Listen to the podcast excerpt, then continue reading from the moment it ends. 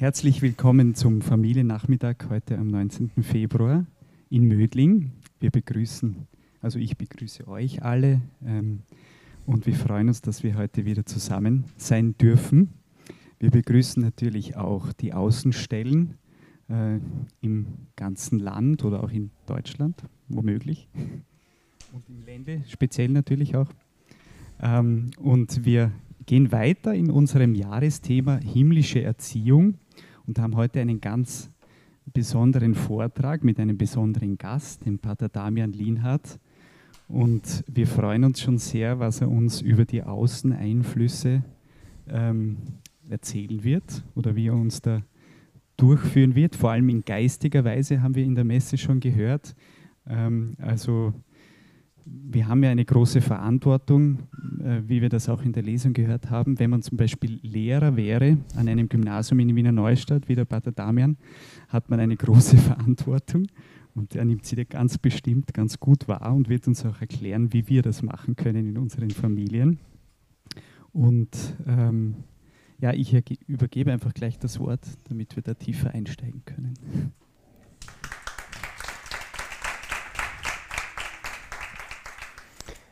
Danke für die freundliche Anmoderation und die lieben Worte. Bevor es losgeht, möchte ich wirklich gerne noch den Heiligen Geist bitten, für mich selber und auch für euch, dass er uns ein offenes Herz schenkt. Heiliger Geist, dass du durch mich sprechen kannst, dass ich dir keine Hindernisse in den Weg lege, dass du die Vorbereitung benützt und ergänzt und auch streichst, das, was denen, die es hören, zum Heil dient und dass alle, die jetzt hier sind und die zugeschaltet sind, ein offenes Herz haben, das offen ist für dich und was du ihnen sagen möchtest. Heiliger Geist, das erbitten wir und das erbitte ich von dir auf die Fürsprache deiner Braut, der vielgeliebten Jungfrau und Gottesmutter Maria. Gegrüßet seist du, Maria, voll der Gnade, der Herr ist mit dir. Du bist gebenedeit unter den Frauen, und gebenedeit ist die Frucht deines Leibes, Jesus. Heilige Maria, Mutter Gottes, bitte für uns Sünder, jetzt und in der Stunde unseres Todes. Maria mit dem Kinde lieb, uns allen deinen Segen gib.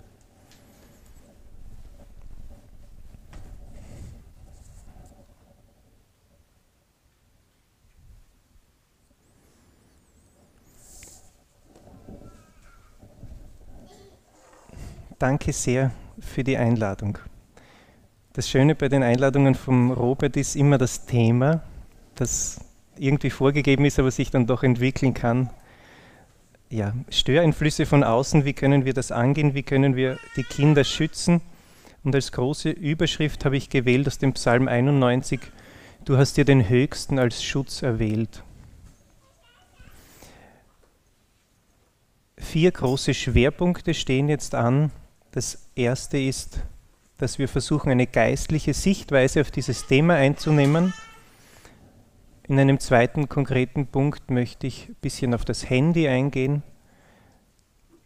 Dritter großer Themenbereich, konkrete Situationen und welche Schutzmaßnahmen es geben könnte im natürlichen Sinn. Und viertens dann konkrete Schutzmaßnahmen im übernatürlichen Sinn. Es ist auch üblich, dass ihr nachher im Ehepaar oder in der Austauschgruppe sprecht miteinander. Und diese beiden Fragen hm, sollen auch gleich am Anfang jetzt stehen von diesem Impuls. Die erste Frage ist, wovor wollen wir unsere Kinder derzeit schützen? Ist ja immer anders. Und auch die Bitte, dass ihr versucht, es möglichst konkret zu benennen, weil je konkreter ihr das benennen könnt, desto leichter zeigen sich auch Wege, wie man mit dem umgehen kann. Und das Zweite ist, wenn man auf die Kinder schaut, wie kann man die Kinder schützen, wie schützt ihr euch selbst? Weil es, wir sind ja auch gefährdet oder wir leben ja auch in dieser Welt, aber was tun wir denn für uns? Wir müssen auch auf uns aufpassen. Was tun wir für uns selbst? Wie schützen wir uns selbst?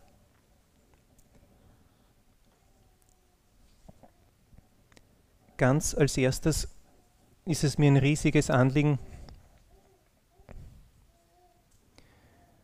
euch zu sagen, dass eure Kinder echt glücklich und dankbar sein können, dass sie euch als Eltern haben und dass mit solchen Eltern eh nicht mehr viel schiefgehen kann im Leben. Weil ihr den Glauben habt, weil ihr euch gern habt, weil eure Kinder das auch sehen. Und das ist für das Leben gesehen aufs Ganze das größte und schönste Geschenk, das ihr ihnen mitgeben könnt. Und dieses Geschenk kann nie, nie mehr ihnen jemand entreißen. Es kann vielleicht ein bisschen verdeckt werden oder in Vergessenheit geraten, aber das Fundament ist gelegt und das ist das Wichtigste. Und deshalb wirklich, wir brauchen, und auch ihr und eure Kinder, wir brauchen keine Angst haben. Es haben schon so viele Christen diesen Kampf bestanden in den letzten 2000 Jahren. Warum nicht wir auch? Also wovor wollen wir oder wollt ihr eure Kinder derzeit schützen? Das ist ja eine, eine Antwort, die ist bei jedem Kind anders und es fängt, fängt damit an, wie alt sind die Kinder? Das ändert sich ja ständig. Bei Kleinkindern ganz anders als bei Jugendlichen. Wenn ihr in eurem Haus oder in der Wohnung Stiegen habt, dann wird irgendein Elternteil mal anfangen, wenn die Kinder sich bewegen, dass man diese Gitter aufrichtet, dass die Kinder nicht hinauf oder hinunter gehen, weil es eine Gefahr für das Kind ist und irgendwann lernt das Kind mit, mit dieser Gefahr umzugehen und heute kannst du dann als Mutter vielleicht sagen, Maxi, geh in den Keller und hol mir bitte das und das. Also das Kind hat gelernt, es hat eine Entwicklung gemacht und das kann jetzt gut verwendet werden. Oder ganz heikel, weil wirklich lebensgefährlich, die Steckdose. Die Kinder mit den ganz kleinen Babyfingern, die kommen da ja wirklich noch hinein. Faszinierend. Für die Eltern nicht so, wenn sie zuschauen. Das heißt, irgendwann muss man das zukleben und heute können die Kinder auch mit dieser Gefahr schon umgehen und die Mama kann sogar sagen, könntest du bitte den Staubsauger nehmen, ihn anstecken und das Wohnzimmer saugen. Ja? Also, theoretisch könnte das funktionieren. Weil die Kinder wissen, wie man das ansteckt. Oder dritte und letztes Beispiel, das Wasser, wirklich gefährlich für kleine Kinder. Die Eltern müssen es halten in der Badewanne oder man wascht es im Waschbecken, die kleinen Kinder. Schwimmen gehen ist am Anfang eher heikel, Schwimmflügel und so weiter und so fort.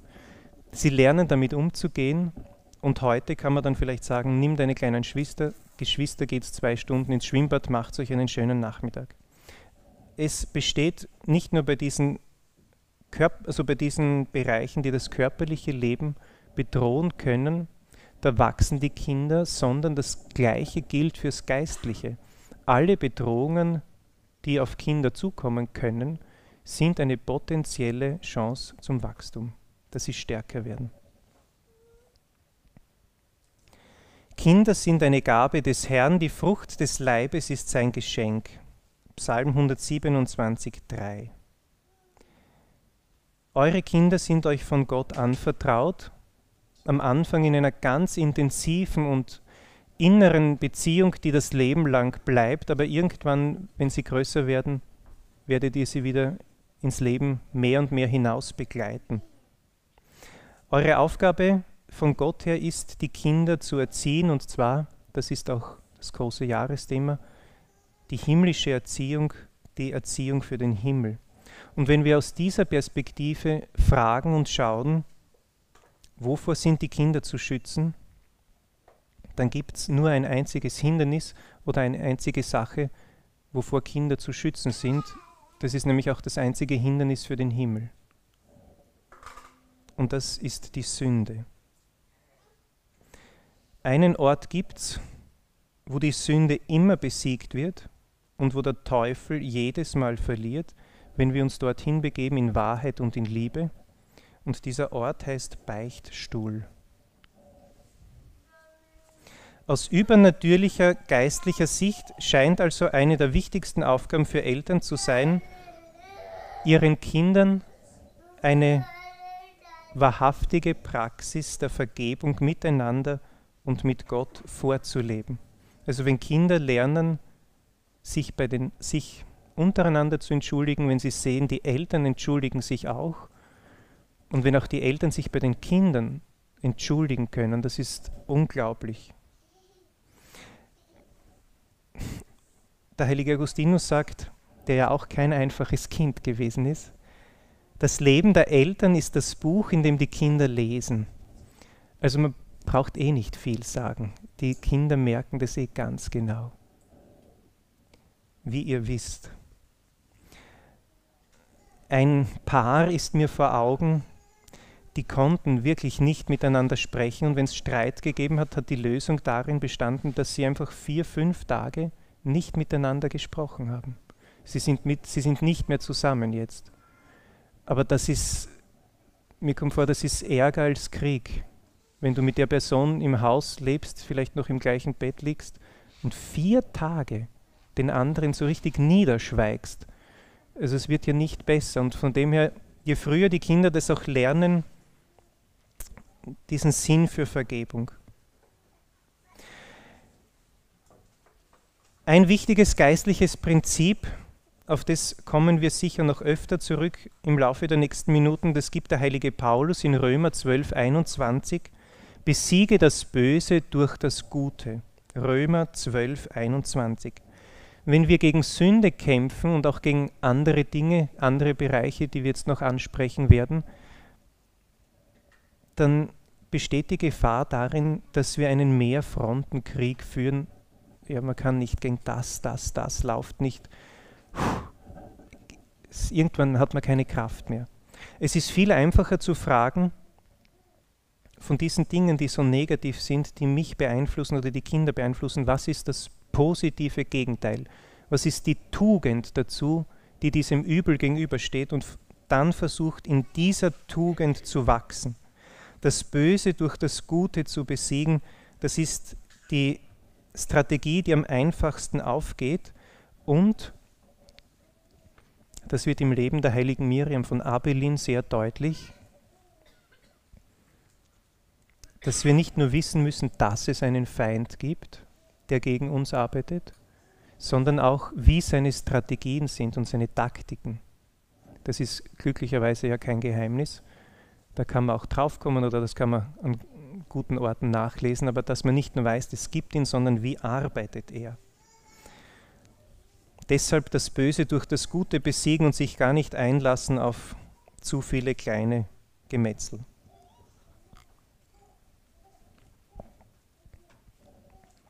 Die schlechte Nachricht heute Nachmittag ist, ähm, für euch Eltern, Schutz der Kinder bedeutet in den ersten Jahren einen enormen Mehraufwand für euch, auch im geistlichen Sinn. Man kann sich sehr einfach machen, aber ich glaube, das kommt im Leben später zurück. Die ersten Jahre sind herausfordernd. Noch einmal die Einladung, wirklich diese Sichtweise von Gott her einzunehmen. Metanoia, Umkehr, wozu Jesus so oft aufruft, bedeutet im Wortsinn umdenken. Und das wollen wir tun, auch bei diesem Thema, nämlich von ihm her denken. Nicht unsere eigenen Strategien, sondern wie sieht Gott auf diese Dinge. Das ist Umkehr. Wenn ihr als Eltern also die Frage stellt, die heute als Überschrift steht, wie schützen wir unsere Kinder, dann der erste Schritt die Frage, wovor wollen wir es konkret schützen? Was sind denn von diesem ganz konkreten Kind die Stärken und wo sehe ich Schwächen?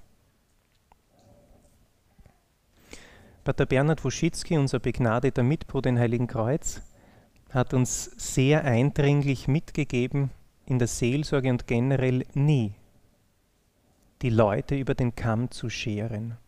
Es ist jede Seele individuell. Ob das ein Zitat von ihm ist oder vom heiligen Karl Borromäus, weiß ich nicht genau. Jedenfalls hat er immer wieder gesagt, jede Seele ist eine Diözese für sich. Und alle, die im diözesanen Dienst stehen, die wissen, wie komplex eine Diözese ist, dass es Ähnlichkeiten in den Diözesen gibt, aber dass jede für sich was eigenes ist. Und jede Seele eures Kindes ist auch ja, wie eine Diözese. Also der Pater Bernhard hat das noch ergänzt. Es gibt eine einzige Ausnahme nach ihm, das ist nämlich die Seele von Pater Karl Wallner, die eine, die eine Erzdiözese ist. Zitat Ende.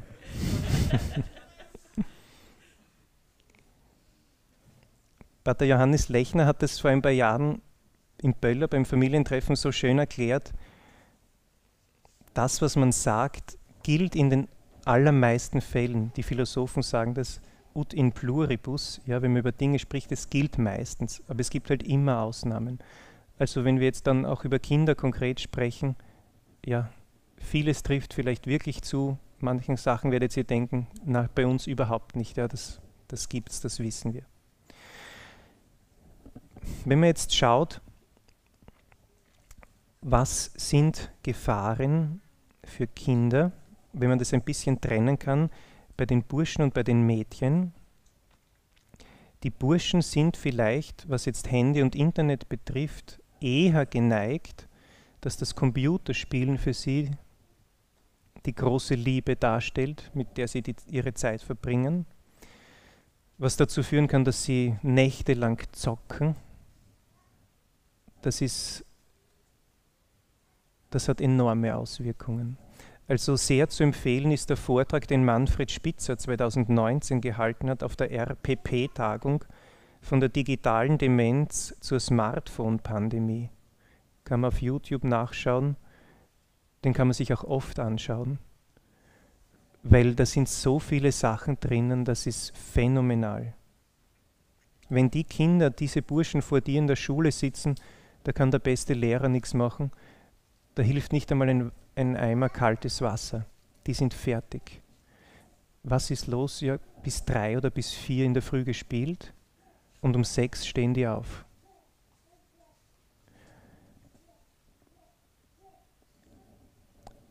was das dann für Einflüsse aufs Lernen hat. Ja? Mhm. Manfred Spitzer heißt er, das ist ein Psychologe aus Deutschland und der Vortrag lautet, der Titel von der digitalen Demenz zur Smartphone-Pandemie und wurde im November 2019 auf der RPP-Tagung gehalten.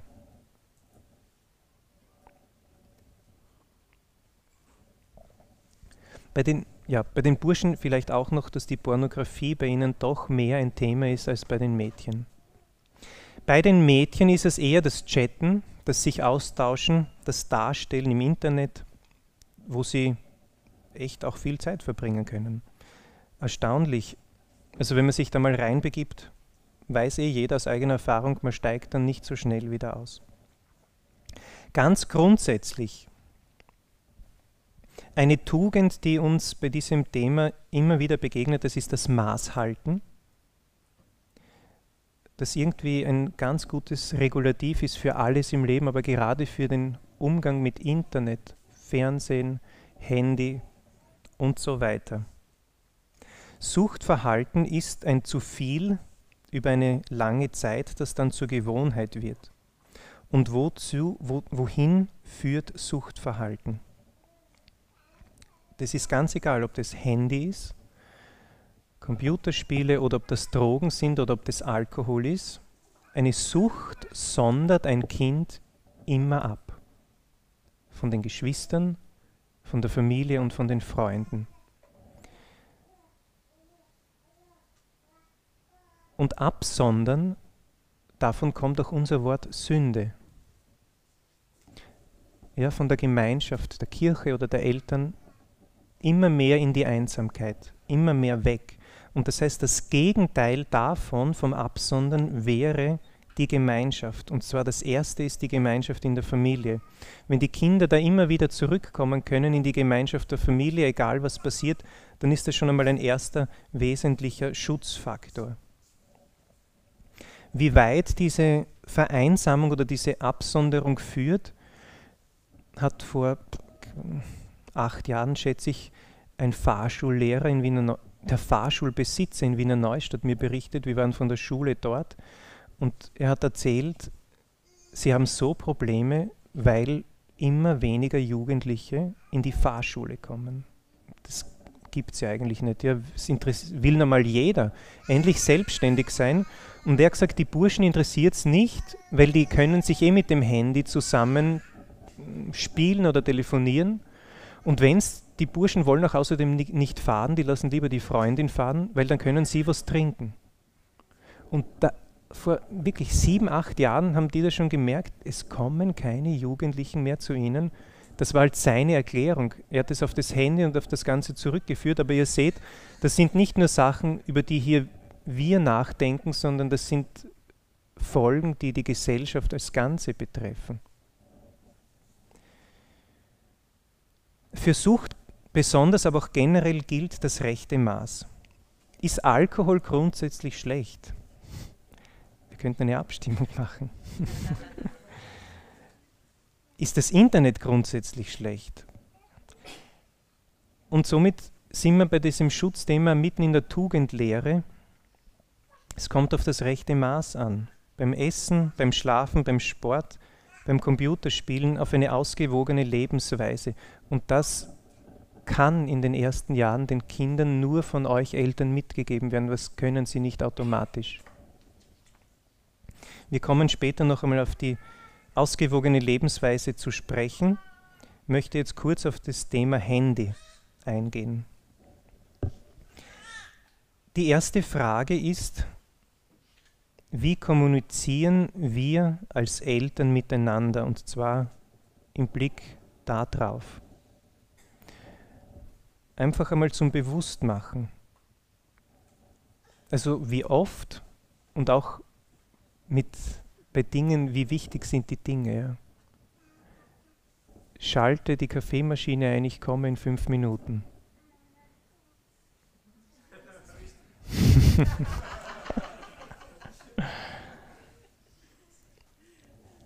Oder auch, wie kommunizieren wir mit unseren Kindern? Ich meine jetzt nur das Handy. Ja? komm runter, das Essen ist fertig, schreibt der Papa in die WhatsApp-Gruppe der Familie. Ist das notwendig oder nicht? Also einfach da eine Sensibilität zu entwickeln, in welchem Ausmaß, in welchem Ausmaß nutzen wir das zu Hause. Und noch einmal der heilige Augustinus, das Leben der Eltern ist das Buch, in dem die Kinder lesen. Ich glaube, jedes Wort zu den Kindern erübrigt sich, wenn das nicht authentisch ist, gerade in dieser Hinsicht. Eine Frage, die immer wieder auftaucht im Zusammenhang mit der Schule und mit dem Handy, dass die Kinder dann mit Schulbeginn unbedingt das Handy brauchen. Eine Mutter hat zu mir gesagt, ich will nicht, dass mein Kind von Anfang an Außenseiter ist, also kaufe ich ihm jetzt das Handy. Und so auch der Grundappell des heutigen Nachmittags, seid mutig. Geht's in die Schule, zu den Lehrern und in die Direktionen und am besten als Ehepaar, weil das fürchten Lehrer und das fürchten auch die Direktionen. Wenn da ein mutiges Ehepaar kommt und ein einziges Ehepaar kann reichen, dass das Einfluss auf eine Konferenz hat oder sich auf die ganze Schule auswirkt. Und normalerweise sind wir Christen eh nicht die, die am lautesten schreien. Und man muss auch nicht schreien. Man kann es denen höflich sagen, aber das hat wirklich Auswirkungen. Kön können Sie bitte die Dinge auf mein Handy schicken? Weil wir möchten, also unser Kind hat keines und wir werden ihm auch keines kaufen. Und das bedeutet natürlich für euch, das ist nervig, weil ihr die Sachen auf euer Handy kriegt. Und weil ihr euch darum kümmern müsst aber sehr viel Mut. Kein Handy zu haben ist keine Sünde, wenn wir uns an das beginnen, was ganz am Anfang gestanden ist. Eure Aufgabe als Eltern ist, die Kinder im letzten vor der Sünde zu behüten und zu beschützen. Und das Handy fällt nicht in den Bereich. Wo verwendet ihr Handys oder digitale Endgeräte? Im, Im Jänner 2011 habe ich die Volksschulkinder gefragt, was sie zu Weihnachten bekommen haben. Und es haben damals zig, zig Kinder den ersten eigenen Fernseher bekommen. Aber das war zweite Klasse Volksschule. Natürlich im eigenen Kinderzimmer. Eh klar, ja. Gemeinschaftsfernseher. Es geht gar nicht. Also, kind, nicht, Kinderzimmer ist wirklich ein, ein ungeeigneter Ort, dass Kinder dort alleine sind mit Handy, mit Computer, mit Laptop, wurscht. Nicht, also ich sage das jetzt einfach so, nicht ins Kinderzimmer. Vor wenigen Wochen ein völlig aufgelöstes Ehepaar, die Tochter, was nicht, zwischen 14 und 17, sagt den Eltern auf einmal, ich konvertiere.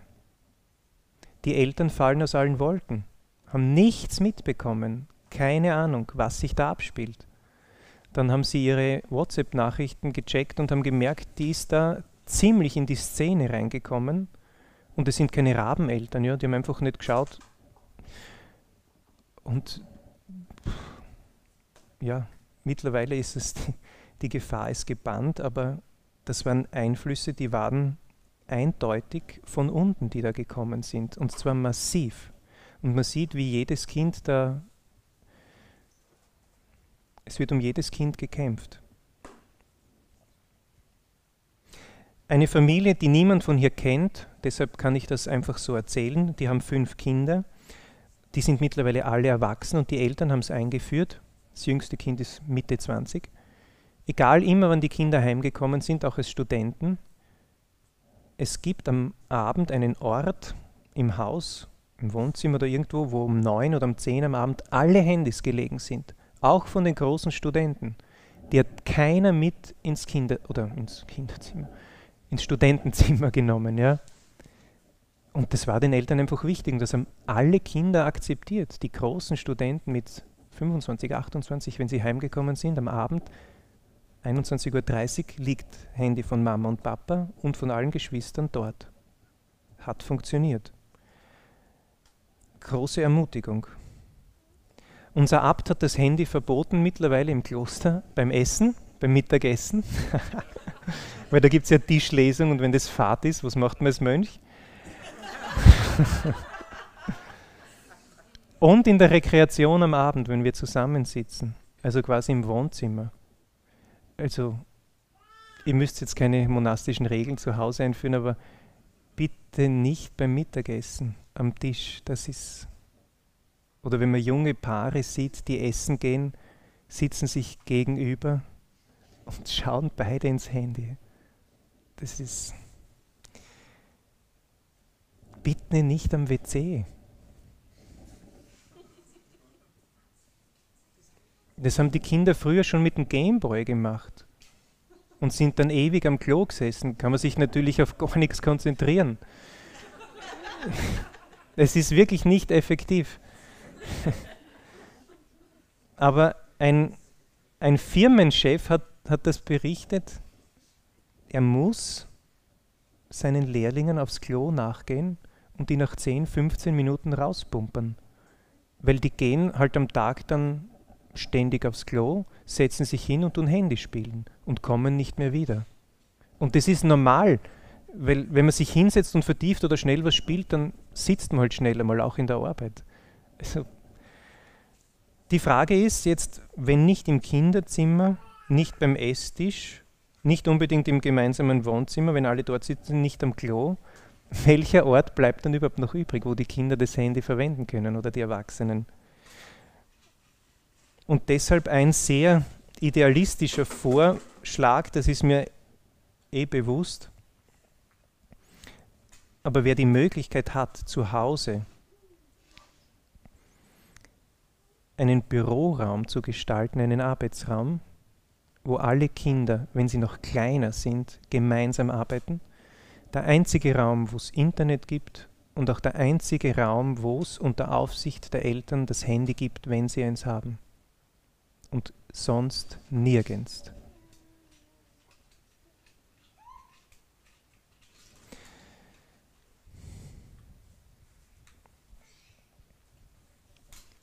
Anstrengend für die Eltern, aber gut für die Kinder ist eine ausgewogene Freizeitgestaltung. Wieder in dem Sinn besiege das Böse durch das Gute. Mit den Kindern zelten, picknicken, auf irgendwelchen Bergen, wo es eh keinen Handyempfang gibt. Oder was mit Geld und Zeit von euch verbunden ist, die Kinder zum Tennis zu bringen oder zum Klettern oder zum Reiten. Das ist anstrengend. Oder in die Musikschule, ist jede Woche. Aber es, die andere Möglichkeit ist, lasse ich es zu Hause sitzen und zwei Stunden mit dem Handy spielen. Kann ich was machen? Ich brauche nicht wegfahren, ich habe zwei geschenkte Stunden. Aber was ist die Wirkung davon? Also eine gute Freizeitgestaltung, da merken die Kinder gar nicht, dass ihnen was abgeht. Ein guter Lebensrhythmus ist ein Schutz. Das merkt man jetzt immer mehr, ohne weitere Erklärungen. Stichwort Cenacolo. Wie wichtig ist ein ganz geregelter Tagesablauf? um aus der Sucht wieder herauszukommen, dass die Kinder wissen, um fünf gibt es das Abendessen, um halb sechs beten wir, um sechs gehen die ersten waschen, um halb sieben die zweiten und so weiter. Und wenn es nicht jeden Tag funktioniert oder nur einmal, ist egal, aber dass die Kinder das wissen, dass sie lernen, auch mit diesen Freiräumen umzugehen, dass man nicht immer gleich das Handy braucht, wenn fünf Minuten nichts los ist. Also da ist wirklich die Wachsamkeit der Eltern sehr gefragt und auch die Klugheit der Eltern. Es ist völlig verständlich, bei Müdigkeit, die es gibt, Hochachtung vor euch Eltern mit den Nächten und mit den Kindern, ich, kann man nicht oft genug sagen. Also wie großartig das ist, was ihr alle schon hinter euch habt oder zum Teil noch aktuell erlebt in den Nächten dass man dann einmal müde ist und dann sagt, okay, dann setz dich halt vor den Computer. Spiel eine halbe Stunde. Das ist, ist durchaus legitim. Aber wenn das jeden Tag ist, dann wird es dann wird's gefährlich.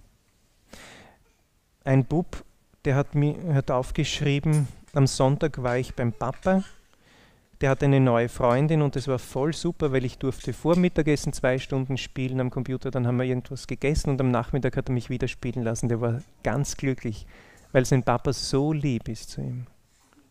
Und der Papa war natürlich auch glücklich mit der neuen Freundin, dass der kleine Zehnjährige jetzt nicht ständig ihn gebraucht hat. Aber so aufs Ganze und aufs Leben gesehen muss man sagen, echt traurig.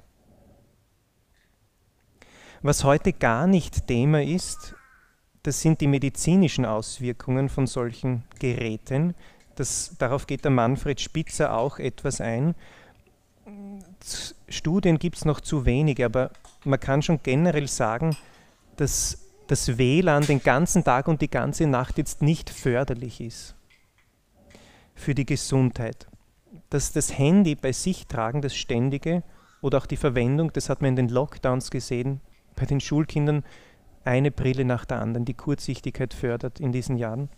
Und auch, da gibt es eine Studie dazu, da ist man draufgekommen, es gibt Frauen, die haben alle an der gleichen Stelle der Brust die, die gleiche Art von Krebs. Und man hat das dann näher untersucht und ist draufgekommen, die Frauen haben alle den gleichen Sport-BH getragen, wo man das Handy auf der Seite reinstecken kann. Und genau dort ist das Ding gewuchert. Also das hat schon irgendwie auch Einflüsse auf unseren Körper. Da gibt es vielleicht wenig bekannte Forschung, aber es gibt es. Aber das ist nicht heute unser Thema. Aber auch zu wissen, das hat auch in dieser Ebene Folgen. Die Schule.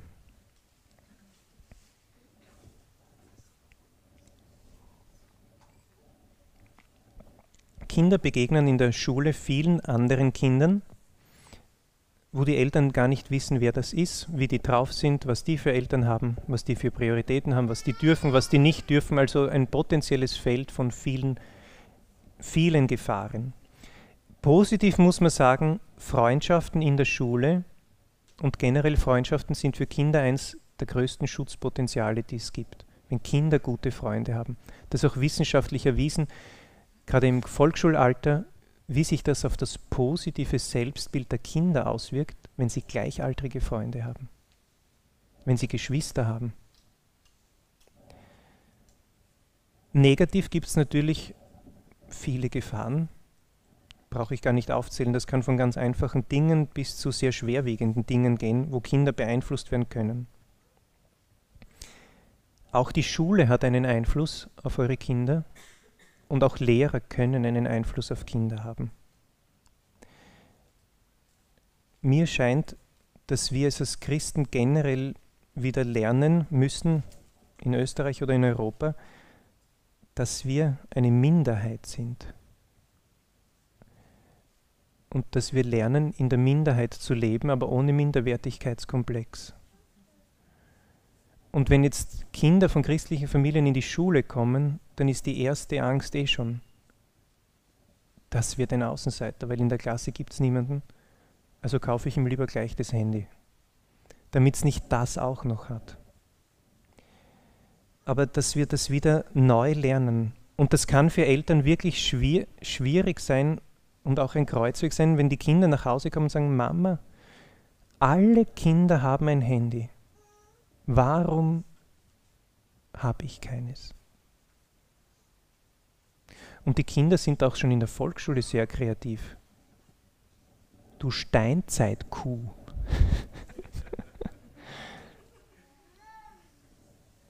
Zu dem Mädchen, das keins hatte. Es steigert sich natürlich, bleibt nicht bei diesem Ausdruck. Die wachsen auch mit. Aber dass wir als Christen und dass eure Kinder das lernen, nur weil es alle machen, ist es nicht richtig. Und da gibt es ganz viele heikle Themen, die man auch als Lehrer in der Schule gar nicht ansprechen kann. Zum Beispiel das Thema des ungeborenen Lebens. Das wird immer schwieriger anzusprechen. Man kann das über die Schönheit machen, das Geschenk des menschlichen Lebens von Anfang an. Die Kinder, die sensibel sind, die wissen dann eh, worum es geht ab wann schlagt das Herz, wie ist es mit den Fingerabdrücken und so weiter. Und ein Lehrer in Wien, der hat dann ein, einen sehr schönen Satz dazu geschrieben, die Kinder in ihr Heft, weil in Österreich mit der Fristenlösung, die zumindest die Mehrheit damals im Nationalrat hm, beschlossen hat, wo wir als Christen eindeutig sagen müssen, das ist nicht recht. Und er hat, um das den Kindern auch klar zu machen, geschrieben, Mehrheit macht nicht Wahrheit. Und wenn eure Kinder das von euch zu Hause mit vermittelt bekommen, auf sehr gute, einfühlsame, immer wieder wiederholende Weise, nur weil alle das haben, dieses Kastel, oder weil alle jetzt am Abend weggehen, oder, oder, oder, oder, die Mehrheit macht nicht automatisch die Wahrheit. Und ein zentrales Moment, um die Kinder dazu sensibilisieren, das ist das Gespräch miteinander. Dass ihr immer wissen müsst, was beschäftigt mein Kind gerade?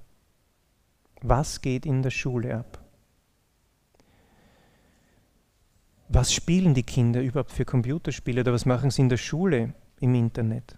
Und so ein Schlüsselmoment ist das Nachhausekommen der Kinder. Wenn die nach Hause kommen und es ist einmal drei Stunden niemand da, dann kann man es eh vergessen. Weil dann haben die Kinder, sind schon so weit weg von der Schule. Aber diese, sage ich, diese erste halbe Stunde, wenn sie nach Hause kommen, das ist so wertvoll. Wenn da einer der beiden Elternteile da ist, das Kind lieb in Empfang nimmt. Erzähl mir, wie es heute war und dann einfach zuhört das, das un unglaublich vertrauensbildend, unglaublich wichtig.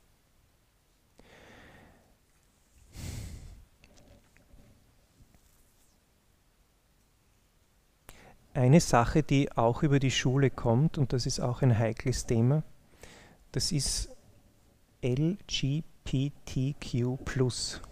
dass ich das richtig herausbringe. Das ist über verschiedene Apps wahnsinnig präsent, was da auf die Kinder einströmt.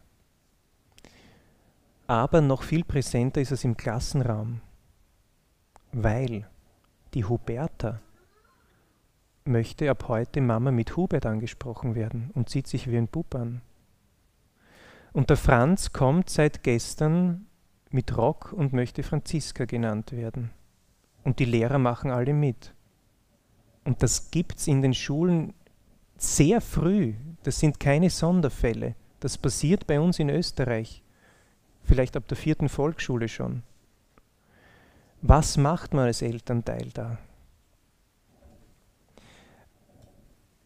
Und da ist so, dass, dass ihr eine gemeinsame Gesprächsbasis mit euren Kindern habt, dass man das klar ansprechen kann und in Liebe, Wahrheit und Liebe. Ja, wie geht man mit diesen Kindern dann um in der Schule? Wie kannst du dich am besten verhalten? Aber dass die Kinder merken, sie sind zu Hause angenommen so, wie sie sind. Und dass es etwas Gutes ist, so wie sie sind. Der heilige Thomas von Aquin ist jetzt vielleicht nicht das klassische Vorbild für Familien, aber bei allen Disputationen, die er geführt hat, ist es ihm nie darum gegangen, ich habe recht, sondern es war immer eine gemeinsame Suche nach der Wahrheit mit seinen Gegnern unter Anführungszeichen. Und wenn, wenn ihr eure Kinder so mitnehmen könnt auf den Weg und sagt, okay, nicht weil ich dir jetzt das als Mama oder Papa sage, wir machen uns gemeinsam auf die Suche nach der Wahrheit. Und es kann sein, dass ich mich irre. Super, dann haben wir die Wahrheit gefunden. Vielleicht hat keiner von uns recht.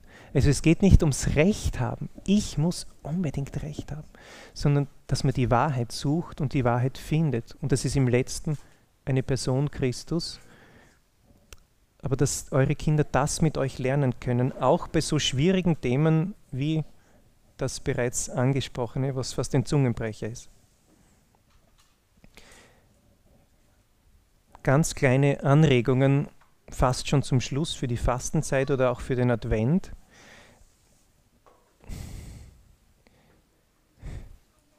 Freiheit wird ja fast nur mehr so verstanden, ich darf alles tun.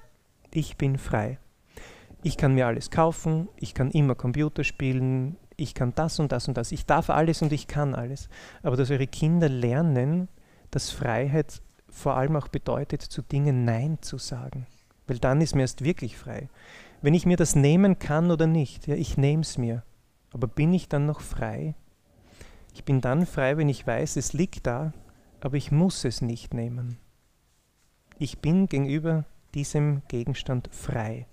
Und der Advent und die Fastenzeit sind echt gute Möglichkeiten, das als Familie einzuüben. Handyfreie Zeiten, Computerspielfreie Zeiten, Internetfreie Zeiten, wo die Kinder merken, das tut der ganzen Familie gut, das stärkt uns. Das ist auf einmal so eine Freiheit.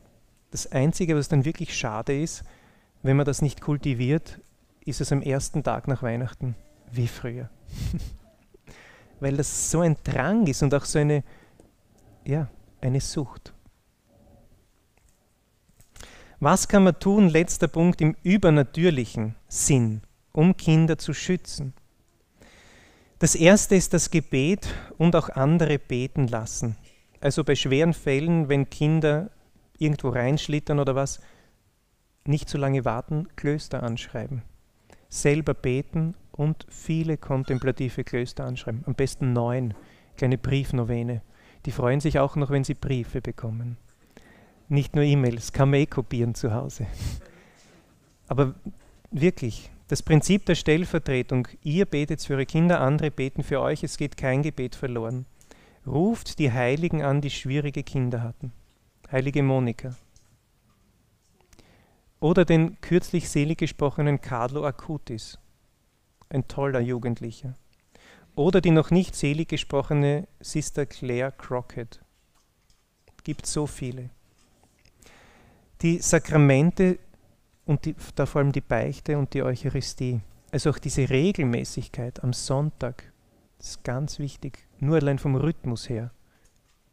Von der Begegnung mit dem Herrn reden wir noch gar nicht. Und die Beichte. Spannt eure Jahresheiligen ein. Verwendet Sakramentalien, die man auch bei sich trägt, den Rosenkranz, Weihwasser am Abend vorm Schlafengehen, in der Früh, wenn sie aus dem Haus gehen, die Medaille, die Wundertätige, das Benediktuskreuz. Eines noch wegen dem Schlafengehen, das, darauf kommt der Manfred Spitzer auch zu sprechen, aber das erzählt euch jeder Optiker, wenn ihr ihn fragt, es wäre gut, im Sinn von einem ausgewogenen Schlaf drei Stunden, bevor ihr schlafen geht, nicht mehr in einen Bildschirm zu schauen, weil das über die Augen Netz hat und so weiter. Und zumindest in den Studien in Deutschland ist bei, ich glaube, 98 Prozent der Kinder ist das nicht der Fall. Und das heißt dann auch, das wirkt sich auf den Schlaf aus. Das heißt aber dann auch, was die Kinder untertags gelernt haben, wird über Nacht nicht richtig verarbeitet. Das heißt, sie sind am nächsten Tag unausgeschlafen und wissen viel weniger, als wenn sie gut geschlafen hätten. Also das hat enorme Folgen. Drei Stunden vor dem Schlafengehen, das ist wirklich eine Herausforderung. Puh. Mal zurückrechnen, wann müsste ich das Handy dann ausschalten?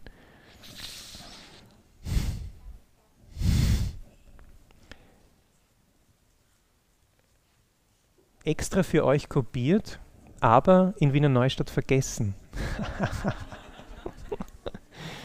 Schutzgebete, so kleine Zetteln für euch.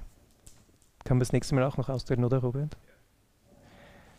Ähm, weil wir echt im geistlichen Kampf sind und wir uns das auch, glaube ich, angewöhnen müssen, zu, in regelmäßigen guten Abständen die Familie, euer Hab und Gut wirklich bewusst unter den Schutz des Blutes Christi zu stellen und da hineinzugehen.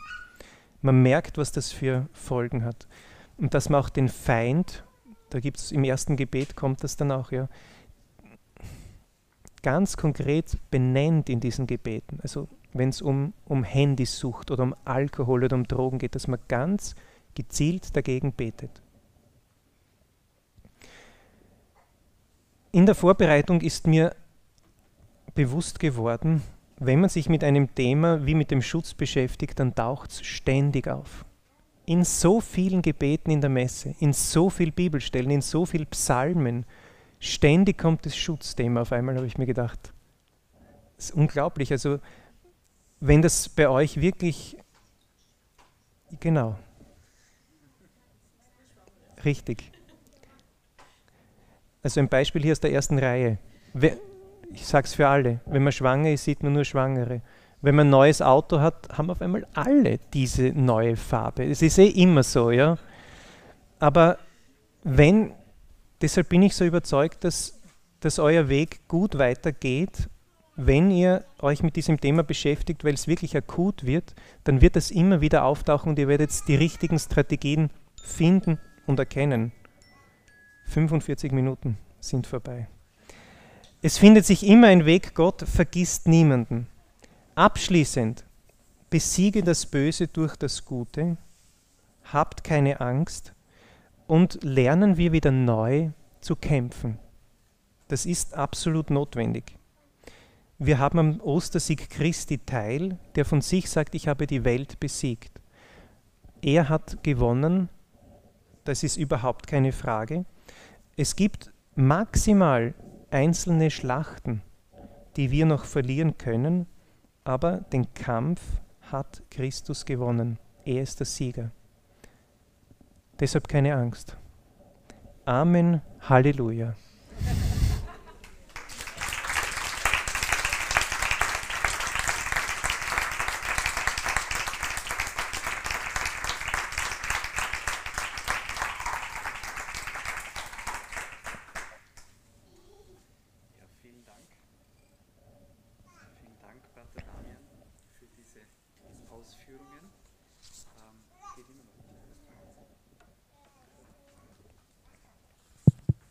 Jetzt.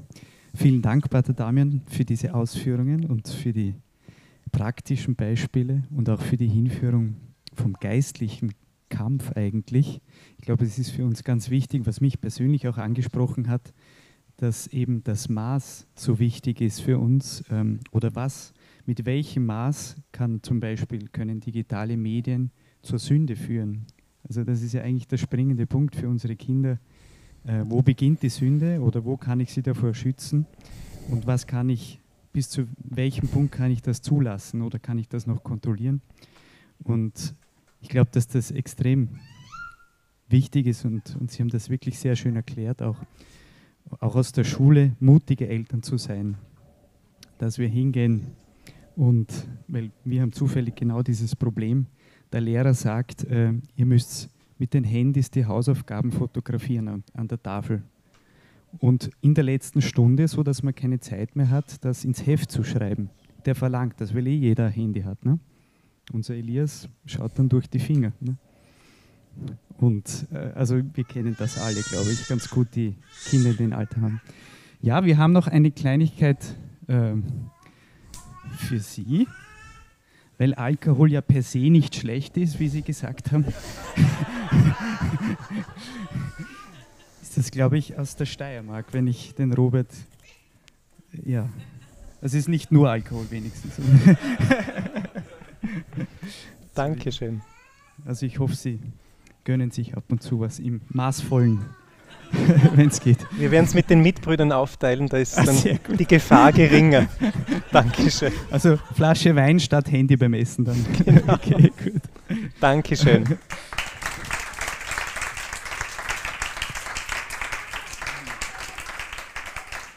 Genau. Ähm, die Fragen für die Austauschgruppen können wir vielleicht noch einmal kurz ansprechen.